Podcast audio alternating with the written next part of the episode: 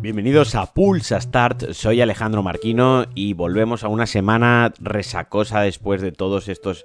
eventos veraniegos, de todos estos showcase, donde la actualidad se ha vuelto a frenar, ha vuelto a parar un poquito, pero traigo una pequeña ensalada de noticias rápidas. La primera con la que me quedo es que los desarrolladores de Alan Wake 2 Remedy han comentado el motivo, la razón por la cual no recibiremos una edición física del juego y que solo se distribuirá en formato digital, algo que aparte de la comunidad entre los que yo me incluyo pues no nos hizo sentir demasiado bien. ¿Por qué? Bueno, yo siempre apostaré a muerte por el formato físico, ya lo sabéis, no me voy a reiterar, no me voy a hacer pesado, pero dijeron, y por lo menos me gustó que lo justificasen y lo defendiesen de una manera a mi parecer bastante coherente, eh, puedo compartirlo o no, pero me parece coherente, es que dijeron que el, hecho de mm, tener un formato físico implica eh, unos tiempos diferentes a la distribución digital. Es decir, el juego tiene que estar acabado antes, tiene que ser gold antes, porque hay que enviarlo a que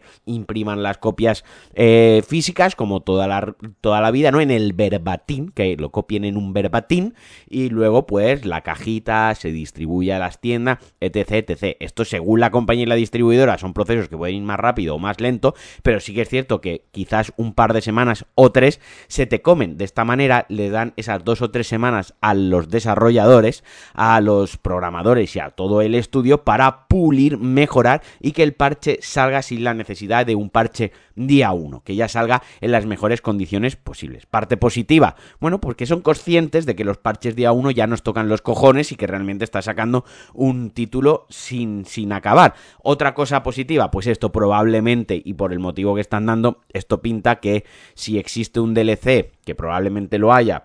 o que unos meses después tengamos una edición física como ya se ha visto con otros tantos juegos que han salido primero en distribución digital y que al tiempo han tenido una edición física más cara de lo que nos gustaría porque a lo mejor es un año después y te la meten a 60-70 euros Puede ser, pero yo no descarto que veamos una edición física y al menos me gusta, pues eso, que defiendan la postura, que defiendan el, el motivo y que digan, oye, mira, pues esto se ha hecho por la calidad del producto porque así creemos que llegaremos mejor y la entrega, el lanzamiento será mejor. Esto es como todo, pues será como, como probar, ¿no? A ver qué tal les va. Igual luego el juego sale pues con problemas de rendimiento, necesita un parche igualmente. Bueno, eso lo podremos juzgar cuando salga. Y dicho esto, el otro día eh, se lió un poquito porque parecía ser que la edición física de Starfield no iba a traer eh, disco, que solo iba a traer un, un, código. Todo esto empezó un poquito a moverse o empezaron los rumores o empezó el cabreo porque la caja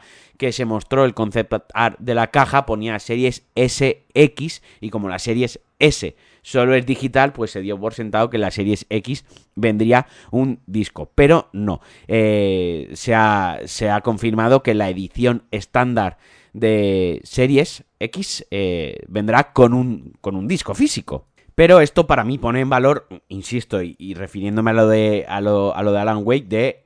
que eh, sigue siendo importante el formato físico,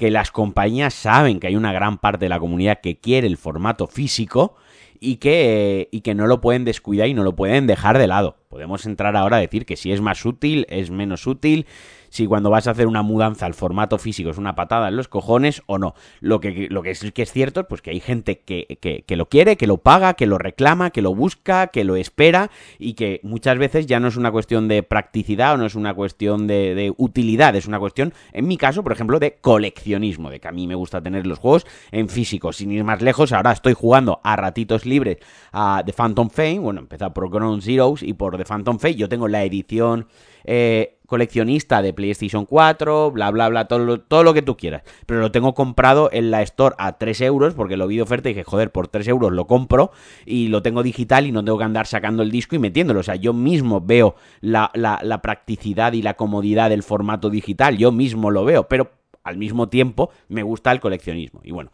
pues esto obviamente pone de, relevancia que el, lanzamiento más, más importante de los últimos años de Xbox y el que justifica esa compra multimillonaria de Bethesda por parte de los de Redmond, pues que, sigue importando el formato físico. Y hablando de, de lo que se ha gastado Microsoft, eh, Xbox eh, le costó, a Xbox le costó, a Microsoft le costó 117 millones de dólares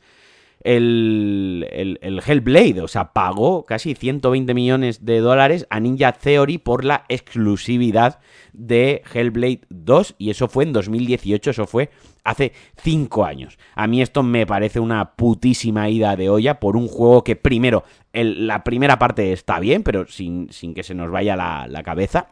Es un juego que tiene un valor añadido por, por los la,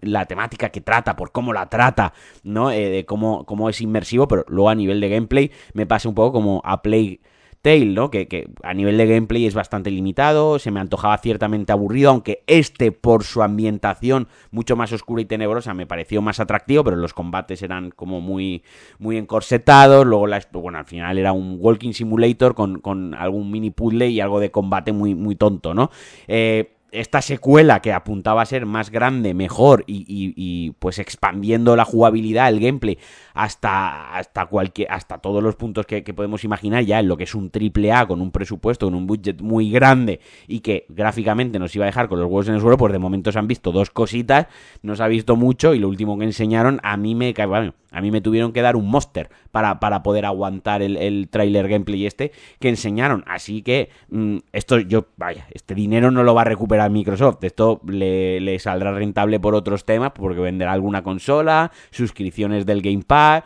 por publicidad, por renombre, por exclusivo, pero obviamente lo que es rentabilidad pura y dura al juego, mm, dudo mucho eh, que, se lo, que se lo vaya a sacar. Y por cierto, me había dejado una cosita en el tintero repasando la escaleta que tengo de, Starfield y me hubiese gustado comentarlo con, con el Starfield ya que lo sacaba, pero a la vez que confirman lo del formato físico, eh, también confirmaron que Starfield eh, utilizará o hará uso de la tecnología AMD FSR 2.0 en PC, en Xbox Series X y S, es decir, que deja fuera a DLSS de Nvidia. Yo como jugador de PC, como, como persona que lo va a jugar en una GeForce RTX 2080 Super, que ya tiene unos cuantos años, tenía mi esperanza en el DLSS para jugarlo a 1440p y a 60 frames. Y, y bueno, esto la verdad es que todos los juegos que se están lanzando en, los últimos dos años con, esta tecnología FSR 2.0 y que dejan de lado la tecnología NVIDIA el DLSS, se ven ciertamente, ciertamente lastrados, y esto es una realidad, y con un rendimiento, pues bueno, que deja muchas veces algo que desear. Esto tiene muchas implicaciones y esto tiene muchos motivos, entre otras cosas, pues porque Xbox y AMD tienen un partner y bueno, eh, Bethesda ha, contado con la ayuda con ingenieros de AMD durante el desarrollo del juego para optimizar el hardware del juego, el, perdón, optimizar el hardware de la consola al juego, pero a mí me hace torcer el morro, ¿no? El, juego va a estar optimizado, o lo han, estos ingenieros lo han optimizado pensando con, un Ryzen 7000 como,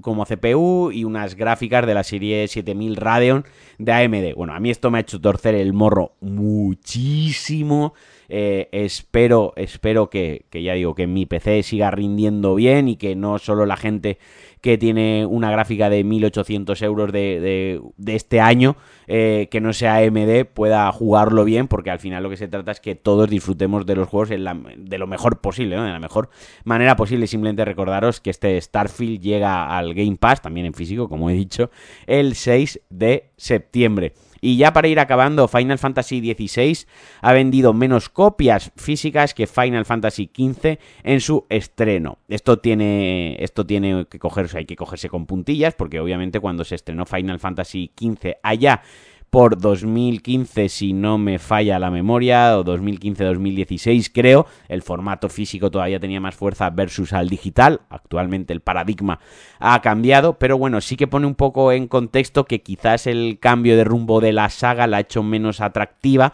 o que quizás la IP en sí ha perdido algo de tirón. Ya digo, eh, ha bajado sus ventas, aunque han sido mejores que, por ejemplo, las de Diablo 2 en el Reino Unido en el formato, en formato físico. Y ya para acabar, Bandai Namco ha anunciado que tendrá, que celebrará un Summer, un Summer Showcase el 1 de julio. Estos han ido a su puta bola, estos han olvidado de que fue hace un mes toda esta movida y bueno, han comentado que será un evento de una hora y media donde podremos ver novedades sobre Naruto y sobre cosas chinitas japonesitas y yo espero, yo espero que podamos, eso sí, ver algo de, de Dragon Ball ver algo de, de, Tekken y algo de sus indies estos pequeñitos que tienen Bandai Namco que a veces sacan, que está muy bien. Y oye, ¿y por qué no ponernos a soñar y algo nuevo de Front Software, aunque lo veo muy, muy complicado. Y nada, hasta aquí el Pulsastar de hoy. Como siempre, dar muchas gracias, dar las gracias y agradecer de todo corazón a los mecenas que me apoyan, a la gente que conforma y que está en la comunidad de Pulsastar de DLC en el grupo de Telegram, que nos lo pasamos muy bien. Y si queréis formar parte de esta comunidad y que discutamos sobre videojuegos, monitores, formatos físicos, tecnologías y de por qué eh, nadie sabe de videojuegos excepto yo, no, es broma. Ya sabéis, lo podéis hacer en alejandro.com, en patreon.com barra Alejandro Marquino. Esto de grabar tan temprano no me sienta bien, necesito dos cafés. Espero que tengáis un buen día y una buena semana por si no nos escuchamos más. Este viernes hay un episodio especial de DLC de Platineando Bloodborne, de cómo os explicamos cómo sacamos el platino de Bloodborne y cómo no es tan difícil, sino que requiere paciencia. Un abrazote, espero que os guste y adiós.